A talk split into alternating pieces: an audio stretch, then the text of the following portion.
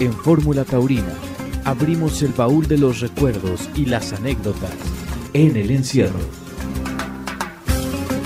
El día de hoy en el encierro de Fórmula Taurina, aquí a través de Radio Fórmula, Alejandro, tenemos a un invitado muy especial con una larga trayectoria, importante trayectoria en el mundo periodístico relacionado con la fiesta de los toros.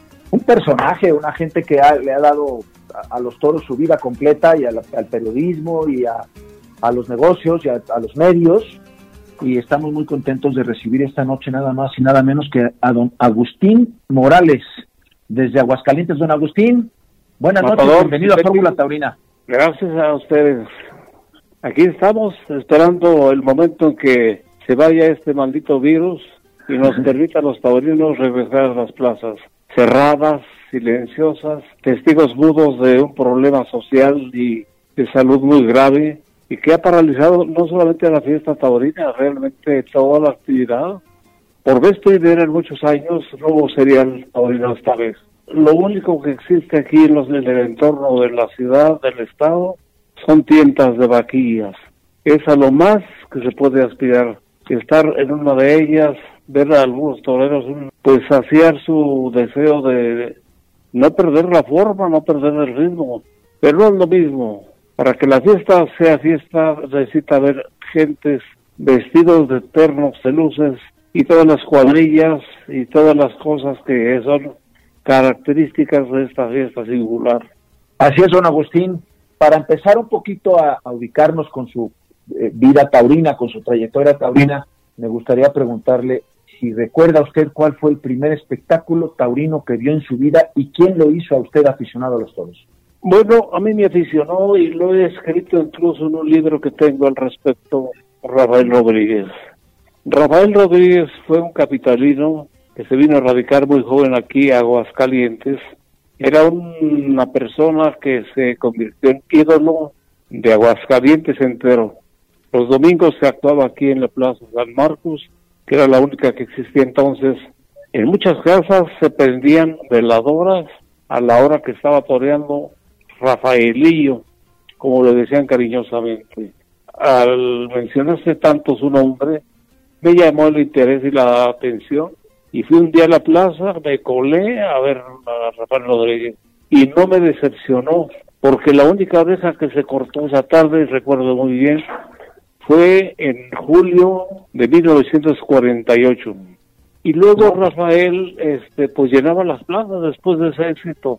Se fue a torear a San Luis Potosí, cortó orejas y rabo y lo contrataron para Celaya, luego vino de nuevo aquí a Aguascalientes Alguien le dijo al doctor Gaona, que era entonces el empresario de la Plaza México, pues de la existencia de este novillero cuando había una escasez de figuras. Vino, lo vio, lo vio torear y lo contrató. Y lo llevó y su debut fue de tres orejas y un rabo en 1948. Ha sido el novillero que como tal ha cortado más rabos en la Plaza México. El único que hizo la proeza de que en el mismo año en que debutó en una plaza de toros, tomó la alternativa y en la propia Plaza México. Se la otorgó Silverio Pérez con toros de Coajamalucan, al que uno de los cuales le cortó una oreja. Lo repitieron y fueron cuatro orejas y dos rabos. Entonces, desde entonces me traduje yo mismo en un devoto admirador de este torero singular. Y Rafael se hizo figura a base de grandes méritos, de darse unos arrimones que ninguno otro se daba. El miedo es natural en el prudente y el vencerlo es lo valiente, dijo un poeta español. Para hablar sobre Rafael Rodríguez, una de las grandes glorias del toreo mexicano, fallecido el fin de semana, es preciso exaltar el valor del valor. En la figura del volcán de Aguascalientes, quien cortó nada menos que 11 rabos en la Plaza México, bien cabría aquello de Paquiro acerca de que el valor lo manifiesta el torero al comportarse igual estando o sin estar el toro presente. Su última aparición en público fue el domingo 8 de agosto pasado, cuando lo invitamos a comentar por televisión las incidencias de la decimosegunda novillada de la temporada en la Plaza México. Actuaban el Conde, Rogelio Treviño y Marcial Erce con seis novillos de Manolo Martínez. A lo largo de la transmisión, el matador Rodríguez demostró sus grandes conocimientos y dio su punto de vista sobre la Plaza México, de la que salió tantas veces triunfador. Para mí es una de las plazas de toros más fáciles, porque la gente sabe entender y agradece mucho lo, lo, que se hace bien. El entonces novillero El Conde le brindó la faena del cuarto de la tarde. Días después se enfermó, permaneció un mes en terapia intensiva de un hospital capitalino, falleció el sábado y ayer fue sepultado en Aguascalientes. El volcán de la aportación taurina y humana de Rafael Rodríguez no se apagará jamás. Después de Rodríguez, pues ya llegan más figuras con el avance del tiempo. Mi gran ídolo ha sido Manolo Martínez, sin menospreciar la calidad artística y muy tolera de Miguel Espinosa Armillita. Para mí, los dos figurones del toreo. La dimensión de Manolo Martínez es incuestionable.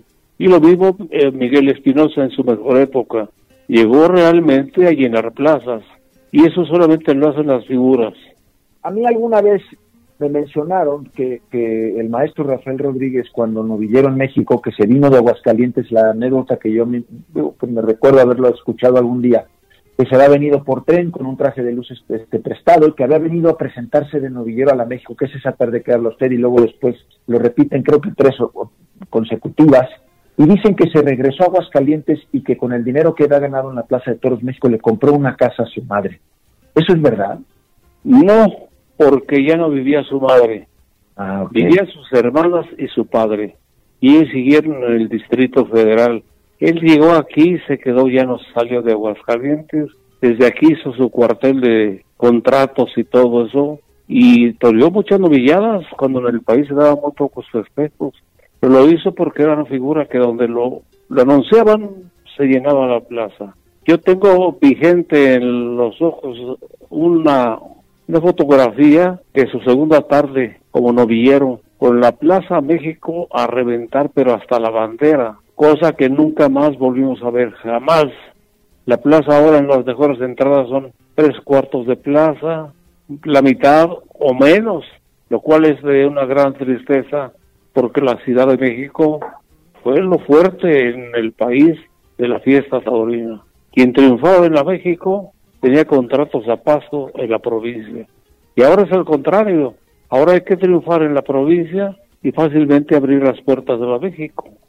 ¿A qué atribuye usted esa diferencia, en su opinión, de lo que ha pasado con la fiesta de toros en México? A la fiesta, si nos ponemos a analizarla con algún rigor, a la fiesta la han prostituido en más de un sentido. Cuando hay moche de pitones, cuando se engaña con el peso real de los animales, pues con todo eso se va alejando a los públicos porque como que les convence que no vale la pena estar en la plaza hay chapuza, hay engaño, y no eran los tiempos aquellos, por ejemplo. Yo recuerdo muy bien una etapa ya de matadores entre Antonio Velázquez y Rafael Rodríguez, que se odiaban al principio a muerte y al final terminaron siendo grandes amigos. Me recuerdo que entre los dos los tomó que el apoderado, que era banderillero también, un español, los tomó en sus manos, se fue muy muy listo, muy con mucha visión y él mismo fue empresario en varias plazas para armar novilladas y la gente se peleaba un boleto para entrar. Pero era que asustaban de valientes. Los dos juraban en la puerta de cuadrillas que uno al otro iba a estar encima. Llegaron casi a pelearse en la plaza de Guadalajara, en la plaza de Eh, alguien los separó porque se iban a agarrar golpes. Velázquez usaba la, la malicia y empezaba a humillar a Rafael con motes de eh, escanteado y, esto y lo otro y lo encendía, pero era para armar realmente el, el asunto. Y veíamos eh, tardes de gran emoción, inolvidables. Don Agustín, ¿qué representa para usted la fiesta de los toros? La fiesta es parte de mi vida, es mi gran pasión y por eso voy hasta los festejos menores la temporada aquí de novilladas no me pierdo un solo festejo. el serial, afortunadamente, he podido estar en ella desde que se inauguró por vez primera la Plaza Monumental.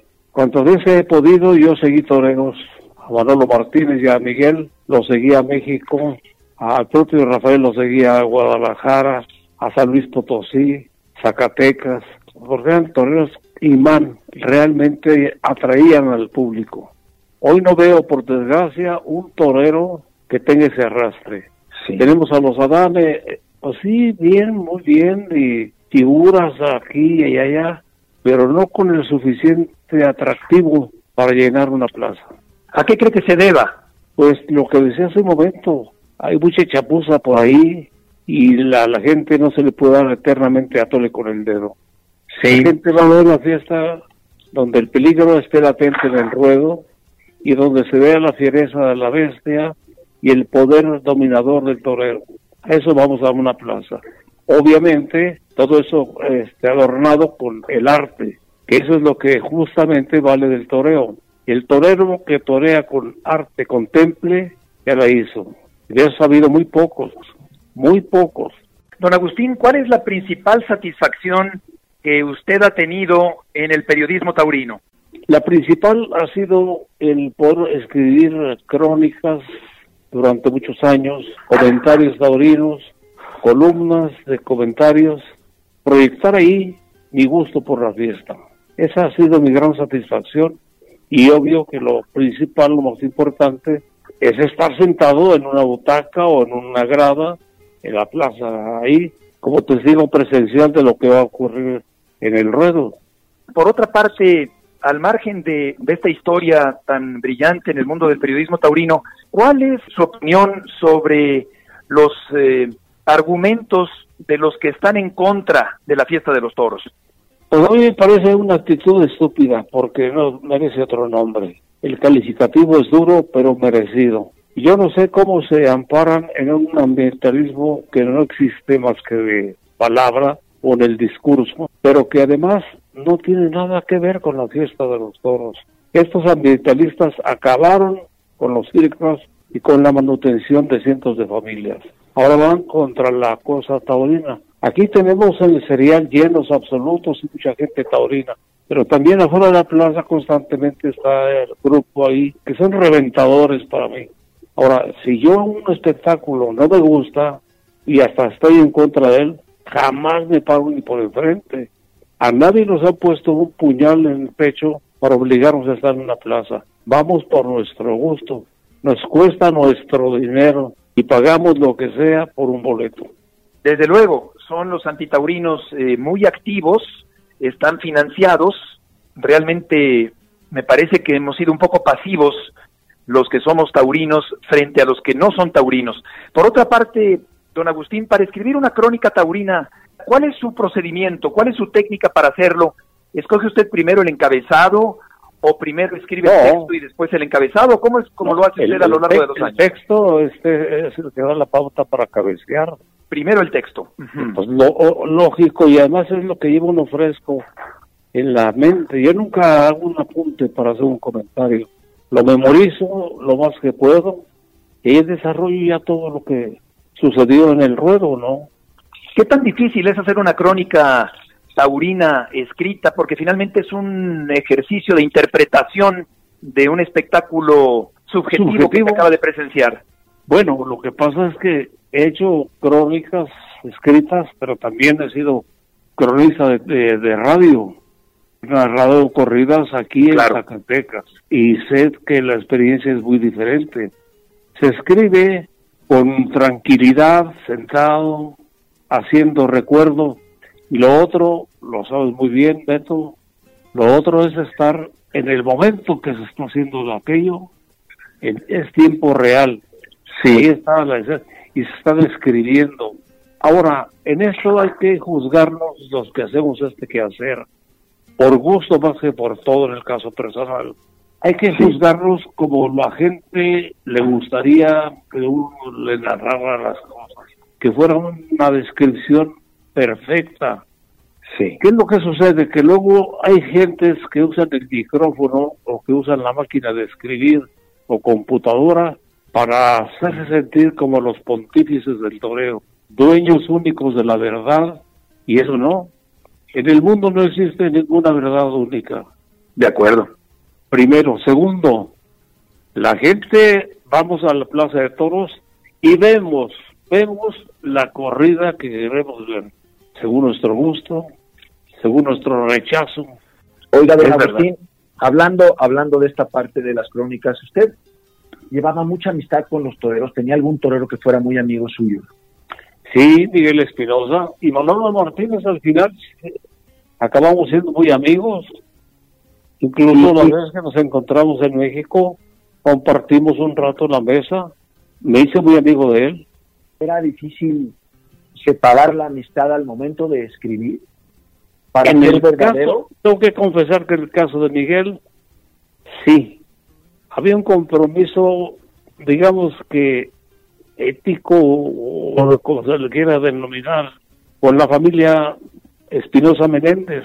Ellos eran excelentes anfitriones desde que el maestro, don Fermín, en paz descanse, me invitaba, entre otros padrinos, a sus paelladas, que hacía una paella deliciosa, única, y enseñó a muchos a hacerla. Chichimeco se convirtió en la casa de muchos taurinos. Ahí había tiendas constantemente y había festejo al final y se hospedaba a la gente, a los invitados, de una forma como no se hacía en otra parte. Entonces yo tenía pues algún compromiso ahí con Doña Nieves en particular, que se portaba conmigo estupendamente, era muy buena anfitriona, gran conversadora, jovial, entusiasta, y que cada vez que Miguel se vestía de torero, le daba la bendición y le decía, la pata para adelante, como si le estuviera escuchando. Y, y, este todo eso me relacionó amistosamente con ellos. Cuando Miguel ya se retiró, seguimos siendo muy amigos y me tocó la desgracia de que unos días antes del morir nos encontramos afuera de un hospital, lo vi desmejorado y ahí se fortaleció más mi admiración hacia él. Y por eso, le comprometió don Agustín a, a tener al, a, algún hombre a faltar a su propia ética profesional como, como, cronista taurino? No, cuando había que decir las cosas, pues había que decir. Yo tenía un expediente personal. Yo compré un lote de capotes de paseo usados, pedí una mejoradita, y en el palco de la familia siempre teníamos y tenemos puesto un capote de paseo para evitar que nos pongan un capote a algún torero y eso nos comprometa a mí en lo particular hablar cosas bonitas de él. Uh -huh. Cuando no, no, ha sido así, cuando ha fracasado, mala tarde de Miguel, echó con lo duro del encierro y tal y tal, pero no más. Elogio sin merecerlo nunca. Qué bien, qué bien, eso habla de una gran categoría periodística. Ahí corre la mano y de inmediato surge Lole. El segundo muletazo y al tercero ya mejor logrado con hondura, con sabor. Y empieza a correrle la mano, bonito el muletazo, con esa hondura, bajando mucho la mano, barriendo la arena con la bamba de su muleta. Esa comunión perfecta entre los muletazos que logra Miguel y el público que aquí responde estupendo. Y el siguiente muletazo. Y uno más de Miguel, con largueza. Y ahí el de pecho muy bien logrado. Una buena tanda que logra Miguel Espinosa Beto, que se acopla perfectamente a las embestidas de Berenquén. Sí, le tomó muy bien la distancia, lo ha toreado con mucho temple, con buen gusto. El toro es bueno, de tal manera que se están fundiendo el arte de Miguel y la calidad que tiene en la embestida este segundo toro de la tarde. ¿Cuál era, don Agustín, la principal diferencia entre Pepe Alameda y Paco Malgesto? Uf, de aquí a, a México, porque Pepe Alameda era un maestro, un hombre que de una sabrosísima crónica, muy descriptiva, muy narrativa, pero además didáctica. Nos enseñó a nosotros, los aprendices, muchas cosas que ignorábamos. Y luego era un señor que tenía conocimientos de, de literatura extraordinarios. Así es, un gran poeta. Un hombre con un lenguaje único, inteligente, a más no poder. Paco Malgesto era más emoción en la voz que otra cosa. Y sus conocimientos, sinceramente, y en paz descanse, no eran muy, muy vastos. Él te adolecía de varias fallas, se limitaba a lo más elemental, oiga usted, pero no pasaba de ahí. Y Pepe Alameda era ameno, era diverso, porque había capacidad de expresión. Sí, muy Yo a. Pepe Alameda lo escuché en crónicas de la televisión, pero también en dos conferencias que vino a dar y que llenó el Salón de la Casa de la Cultura las dos ocasiones. Se quedaba uno extasiado e insatisfecho porque quería uno más tiempo que el señor hablara.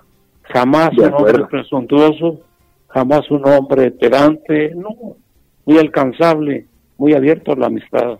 Totalmente de acuerdo, un hombre brillante, ensayista, intelectual, locutor, un hombre muy culto, con una facilidad de palabra extraordinaria, un gran conocimiento, un profundo conocimiento del toreo. No lo mide los pasos y hace limpio el cambio por delante del trincherazo al natural, agregando el de pecho. Y luego la muleta plegada, casi como si fuera el remate de la propia suerte. Y maravillosos los pases naturales. Está Manolo materialmente meciendo el toreo. Estupenda la ligazón del natural con el de pecho. Esto es, sin inventarse, del pase natural al pase de costado, como para un cartel. Paco se ha ido muy desde largo para colocarse la muleta en la izquierda. Viene brincando en sitio espectacular y entusiasta. Draguito muy cerca de tablas ante Toriles. Paco por el tercio, llevando la muleta en la mano torera. Ahora la acomoda ayudándola con la espada. Sopla ligeramente el viento. Está echando mucho la muleta abajo, enseñándole el arco del pase natural como si estuviera ensayando con él para que después venga la representación, tira de él, tira, tira hacia el medio, se en el pase de pecho y se yergue, pisando fuerte en el sitio para el natural. No le responde Traguito, las dianas alegran nuevamente la tarde. Avanza Paco Camino. ¿Cómo ve la situación actual y qué cree usted que va a pasar después de la pandemia en la fiesta mexicana? Bueno, va a ser una cosa muy difícil, qué bueno que lo tocamos. El regreso a las plazas de la gente no va a ser en automático. Va a pasar un buen tiempo en que la gente otra vez se vuelva a aficionar, se convenza de que ya no hay realmente el virus y empiece su regusto por los toros. Pero no es cosa sencilla. Está sucediendo en los templos católicos aquí de Aguascalientes. Cerraron los templos, se acabó el la liturgia, después reabrieron, reiniciaron las misas y la gente va en muy poco número a, los templos, a los recintos, por lo mismo, porque no es fácil que el público vuelva otra vez. Y lo vemos en un caso, en cuestión taurina, un caso que es para mí paradigmático. La Plaza México se llenaba fácilmente, domingo a domingo, pero fueron sacando al público, lo fueron sacando, sacando, y ya no regresó. Yo veo, por ejemplo, a través de la televisión, las barreras de primera y segunda fila de la México y muchos aficionados, personajes de la vida de México, ya no asisten, ya están sus lugares ocupados por otras personas. Y eso indica pues que no es tan fácil hacer volver al público a un espectáculo que ha tenido un paréntesis tan alto y tan grande. Sí, es verdad, el público se fue por oleadas y es difícil que vuelva el público y sin embargo Alejandro hay que capturar a nuevos aficionados que dan a la fiesta el beneficio de la duda. Pues hombre, desde luego, pero yo, yo, yo creo que lo que lo que la fiesta ha perdido pues, es esa parte de difusión de la popularidad de los toreros, que es la misma pregunta que me gustaría hacerle a don Agustín. ¿Qué, haría usted, qué haría usted, don Agustín, para volver a engrandecer la fiesta, para, para poder encontrar ese regusto de esos aficionados que menciona usted? Hacer matador lo que es y hacer la empresa de Aguascalientes temporadas formales de novilladas, domingo a domingo, a domingo, a domingo, a domingo. Yo me acuerdo que las primeras veces éramos 100 gentes. Hoy la Plaza San Marcos se llena los domingos a reventar y esa se está forjando una nueva afición que bien que le hace falta. Así como refrescan las sangres de los toros, también hay que refrescar la afición. Mencionando esa parte el toro de Lidia ha ido sufriendo un, cambio. hemos tenido un toro este, desde el principio de la fiesta, pero a mí me parece que México ha tenido el mejor toro de su historia entre los años 60 y, y casi 80. ¿Cuándo hemos tenido la mejor ganadería en México? ¿En esos años 60, 70, 80? ¿O le gusta a usted el toro actual más que aquel? ¿O, cuál es su opinión acerca de lo que ha pasado dentro de la ganadería mexicana en general? Bueno, el toro actual lo han suavizado porque así lo exigen los matadores o los apoderados. Entonces a veces llega a ser como borregos o perros que quieren morder la muleta en vez de embestir. La van siguiendo, la van siguiendo, pero embisten. no significa eso un rasgo de interés para el público, de morbo inclusive. Son toros facilones y todo. Anteriormente no, no se pasaba un toro de los 420 kilos y era muy grande, pero eran toros cuatro añeros y medio o cinco añeros y eran toros además de una bravura firme, fuerte, peleaban hasta morir, recibían las tres varas reglamentarias que ahora raramente se da el caso de que uno, uno solo la resista, huye del puyazo, se duele al hierro. ¿Por qué? Porque es signo de mansedumbre. No hay sangre brava en las venas de esos animales. ¿Le falta entonces esa bravura y esa emoción al toro actual que tuvo hace tiempo?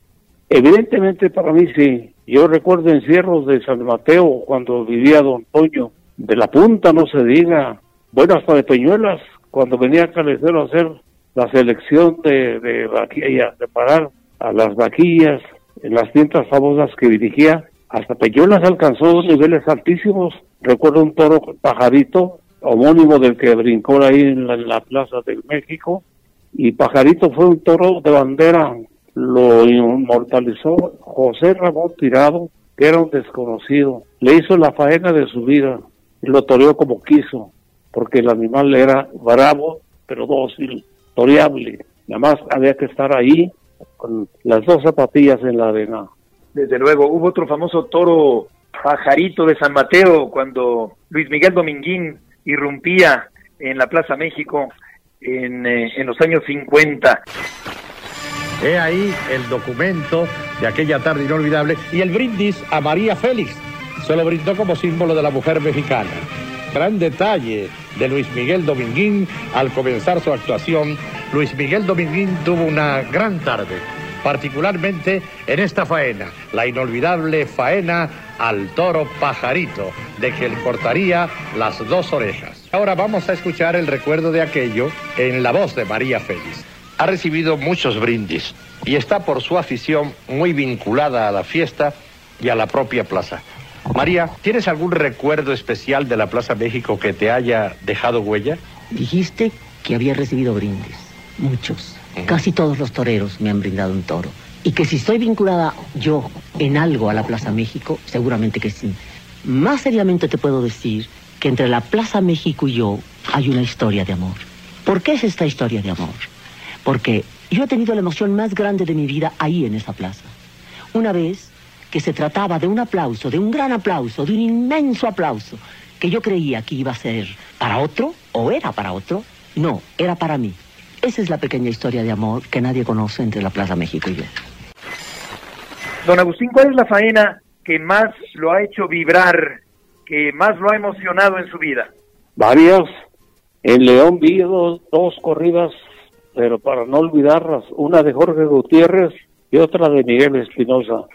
En Aguascalientes, varios toros indultados con faenas soberbias de clase, de profundidad, esas que dejan huella en el ánimo. Y, y a la hora de narrar, ¿qué tanto se puede mantener, digamos, una cordura profesional y no dejar que salga el gusto personal? ¿Cómo equilibrar esos dos factores al narrar eh, una corrida de toros? Bueno, pues la respuesta la tienes tú. Porque, es decir, se te nota inclusive cuando te escucho, te veo, pues, ¿cuál es tu torero muy preferido? un torero que no se me olvida reciente, el Pana. Ahí era una marcada tendencia a ver las cosas positivas de, Pana y cuando ya el Pana estaba realmente desmejorado, sí, muy herido, sus carnes ya muy afectadas, su condición física que ya no le alcanzaba para dar tres muletazos, se ahogaba. Sin embargo, pues dio un trancazo fuerte y se levantó otra vez. Pero uno de los impulsores a tu estilo y en tu modo fuiste tú. Es verdad, es verdad. Cómo, te tengo checando. Muchas gracias, don Agustín. Claro que sí, claro que sí. Don Agustín, a mí me gustaría tocar un poco, independientemente de toda esta parte de afición a los toros, eh, usted tiene una trayectoria importantísima dentro de los medios y más que nada eh, en Aguascalientes, ¿no? Habiendo sido director del Sol, crea el Hidrocálido, que es un periódico más importante. Pero yo creo que además, independientemente de, le digo, de su afición, ese éxito que tuvo usted en los medios, el tener Aguascalientes siempre unida con los periódicos, con la radio, con la parte que tienen de la televisión y demás. Yo creo que además el Hidrocálido ha sido un periódico que, independientemente de tener esa ética profesional, pues siempre tuvo dedicación para escribir de toros, ¿no? Yo creo que ese es y ha sido por mucho el periódico más taurino del mundo, sin duda, posiblemente para mí, y creo yo que además tuvo esa trayectoria, tuvo esa parte en donde usted participó muchísimo como con ese seudónimo de Trianero, me gustaría mucho que nos platicara un poquito esa historia de cómo del sol se va al hidrocálido y cómo termina toda esta parte de los medios en su carrera, en su vida, ¿no? Bueno, a mí me benefició mucho haber comenzado en el sol como ayudante de cronista deportivo, porque ahí le empecé a ligar con el periodismo. En dos años yo era el jefe de la sección, le puse mucha dedicación, mucho interés, leer para aprender, le aprendí mucho a Manuel Seide, un columnista de Excelsior, que era un maestro de maestros, y lo dice Ángel Fernández en sus memorias. Sí. La humildad de aprender. Uno tiene que ser humilde hasta el final de sus días para saber que no lo sabe todo y para aceptar que se aprende aún de la gente que uno menos piensa que le puede enseñar algo. Y aquí lo que le pasa al mexicano común es esto. No ha nacido el que venga a enseñarme algo a mí. Al contrario, había una palabra de esta, esta persona, un gesto, una actitud, me enseña, me deja una enseñanza. Claro. De ahí de, esa actividad crecía la jefatura de información, luego la redacción del propio Sol, y un día el licenciado Mario Vázquez Raña y Mario Moya Palencia me invitaron a México a comer. Dije, ah, caray, comí con los dos y me formalizaron la invitación a ser director del periódico. Del Sol de Aguascalientes. El Sol del Centro se llama. Es correcto. Fui director tres años y medio, lo transformé, quité los linotipos para reemplazarlos con las computadoras. O sea, pasamos del sistema caliente al sistema frío. Después de tres años y medio, dije, creo que mi misión está aquí cumplida. Ahora tengo que ver por mí y por el futuro de mi familia. Y pude entusiasmar a algunas personas y juntos hicimos, porque yo tenía el terreno, pero no tenía el dinero para comprar rotativa y comprar todo aquello. Fue posible montar el hidrocálido y un periódico al que le marqué un sello especial, taurino, conociendo que aquí subyacía una gran afición taurina a la que había que quitar la modorra y ponerlo otra vez en los rieles para que caminara. Y ha caminado. Es un periódico que se busca mucho precisamente por su gran contenido taurino. Y así va a continuar. Esa es la situación y el periódico acaba de cumplir ya 39 años de existencia. O sea que el próximo año es el 40 aniversario. 40 aniversario, sí, efectivamente. Qué maravilla, qué maravilla.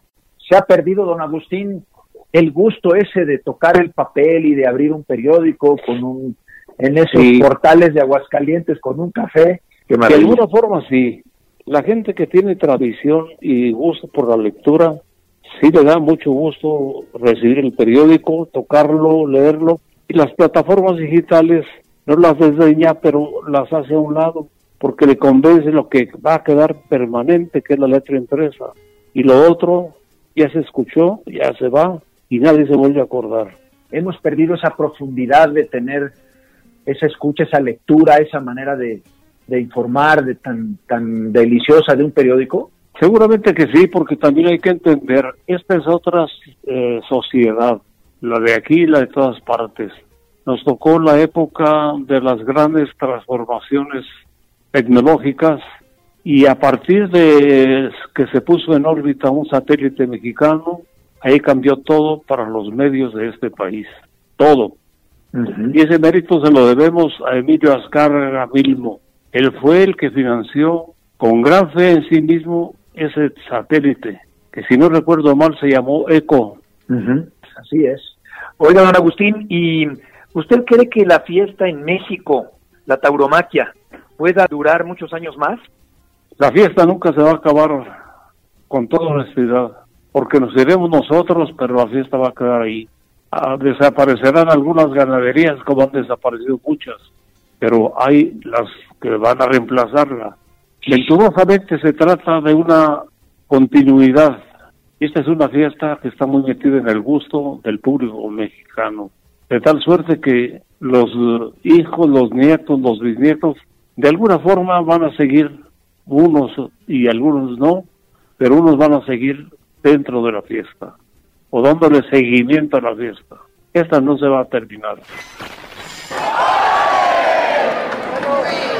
Pues una grata sorpresa nos ha dado esta tarde Joselito, José Adame.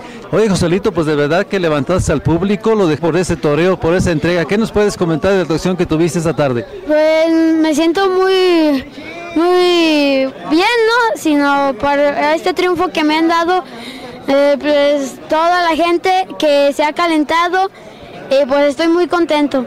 Esta entrega del público es porque tú has sido muy carismático con tu toreo de entrega, con tu decisión, con tu alegría que se denotaba en tu rostro.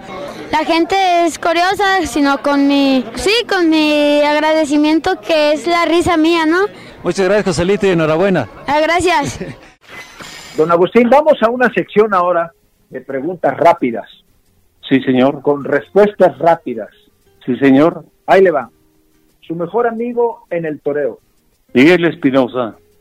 La máxima figura de la crónica taurina. Pepe Alameda. La máxima figura del toreo. Manolo Martínez. La máxima figura del periodismo. Muchos, entre ellos Renato Leduc. ¿Qué es mejor ser reconocido como empresario o como escritor taurino? No, pues más bien como cronista taurino la mejor tarde que ha visto en su vida? Muchas, una esquina Aguascalientes con tres toros indultados en una misma tarde. Aquella despedida del estudiante también la mencionaba mucho en su libro. Sí, lo que pasa que lo del estudiante fue un buen, fue un buen mal administrado. Se fue a España, buscó allá amistades, apoyos y con grandes trabajos logró algo. Y sí, aquí Matador y aquí vino y se despidió también. ¿Cuál sería la condición más importante que debe de tener un, hombre para ser figura de la crónica taurina? Caray, un vasto repertorio de conocimientos, saber exactamente de lo que se trata y narrarle a la gente por qué es la reacción del animal o por qué el torero está desconfiado, todo eso se dice fácilmente, pero a la hora de tener un micrófono en las manos no es fácil transmitirlo. Entonces, además, partamos del hecho de que el toreo es subjetivo y llenar las expectativas de los radioyentes no es sencillo. ¿Qué prefiere, Yaguno o Madrazo? Prefiero Yaguno. ¿Qué prefiere, ver una faena de indulto o que un torero recorra el anillo con las orejas y el rabo? Esto último, porque muchos indultos son de gente que ha sido embarcada allá hay toreros que siempre han toreado al público, no, no al animal. Y entonces hacen, se hacen populacheros. Y con cualquier dos, tres pases de categoría o espectaculares, ya conquistaron el indulto. Y hacen ver, cuando ellos quieren, mm, bien a un toro que no vale la pena, que de corte embestida, que fue una vez al caballo, nada más, con la cabeza alta, siempre en la lidia a un animal que, realmente sea bollante, que, que vista, que tenga bravura. Esos son los que merecen ir a padrear de nuevo a su ganadería. ¿Qué Triana le gusta más? ¿La de Emilio Muñoz o la de, o la de, o la de Aguascalientes? me gusta mucho Triana de España, de Sevilla, pero me gusta mucho mi barrio, que es Triana. Yo nací en ese barrio hace 81 años que he vivido toda mi vida. Entonces una pasión por, por mi barrio. Una también relacionada con eso. El Jesús del Gran Poder o el Señor del Encino. Señor del Encino. una, también de, una también de allá. Rodríguez, Calecero o Armillita. No, pues Armillita. Otra más. Valor, personalidad o arte. Arte. Muy bien, pues yo creo que con eso, mi querido Beto, hemos dado una buenísima, una trayectoria extraordinaria por la historia del toreo en México, por todo lo que ha pasado en Aguascalientes, por una, por una, este, un ser humano excepcional. Creo yo que, que, independientemente del éxito este, que ha tenido usted en, esta, en, todos sus negocios que ha emprendido don Agustín, su familia es ejemplar, su, su, trayectoria como ser humano indiscutiblemente, ni poner en medio de nada eh, el hecho de su ética profesional como, como hombre y como cronista taurino, creo yo que eh, la fiesta de toros en el mundo le debe a usted el hecho de que el hidrocálido y todos los medios que usted siempre ha tenido le han dedicado mucho tiempo, mucho cariño, mucha pasión a la fiesta de los toros. Y así va a continuar mientras viva. Qué bueno, don Agustín. Y además creo yo que es, es, es la aportación más importante que puede tener un ser humano en favor de la fiesta de los toros, es darla a conocer. Nunca ha sido tendenciosa, pues siempre ha sido un periódico abierto, siempre ha tenido tantas opiniones, tantas maneras de ver las ferias de Aguascalientes y las trayectorias de los toreros. Igualmente han engrandecido a un muchachito que apenas empieza, un becerrista, como ha engrandecido las máximas figuras del toro del mundo y de México y de Aguascalientes, desde luego, ¿no? Me parece que esa parte a usted le debe un, la fiesta de toros en general, ese homenaje, ese reconocimiento, y eso que hicimos en este, en este domingo de toros en Fórmula Taurina, estar pegado a usted y pegado más que nada por ese homenaje y ese reconocimiento a alguien que le ha dado su vida con toda rectitud, con toda ética, con toda honestidad y con un ejemplo de bien hacer y de ser un hombre excepcionalmente entregado a la fiesta de los toros. Enhorabuena, don Agustín, y muchísimas gracias por permitirnos hablar esta noche con usted. Estoy profundamente reconocido hacia ambos. Muchísimas gracias y más por los elogios que no merezco. Yo soy una, gente de una pieza. Me gusta, sin duda. me gusta. No, no me gusta, lo rechazo. Claro, sabiduría taurina y sabiduría de vida. Enhorabuena, don Agustín, muchas gracias por... Igualmente, enhorabuena de aquí para allá. Un abrazo, aunque sea a distancia, y por el virus también.